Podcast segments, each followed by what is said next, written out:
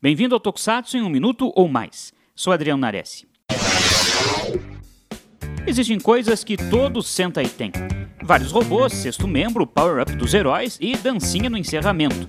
Mas nem sempre foi assim, e para tudo há sempre uma primeira vez. O primeiro Sentai a ter mais de um robô nós conhecemos, passou no Brasil, foi Flashman, de 1986. Além do Flash King, ao longo da série os heróis ganharam o Titan Jr., que também se convertia no gigantesco Grand Titan. A partir daí não teve mais Sentai com apenas um robô. E o primeiro sexto membro? Tivemos um ensaio em Maskman com o Mask X1, mas o primeiro sexto membro de verdade é o Dragon Ranger, de D-Ranger de 1992 mas a ideia não pegou de imediato e só se consolidou nos anos 2000.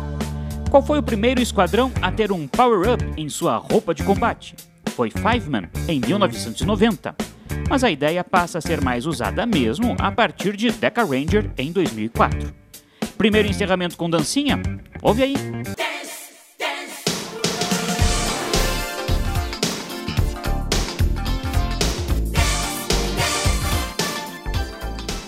Kaku Ranger 1994. Não são os heróis que dançam, são os vilões.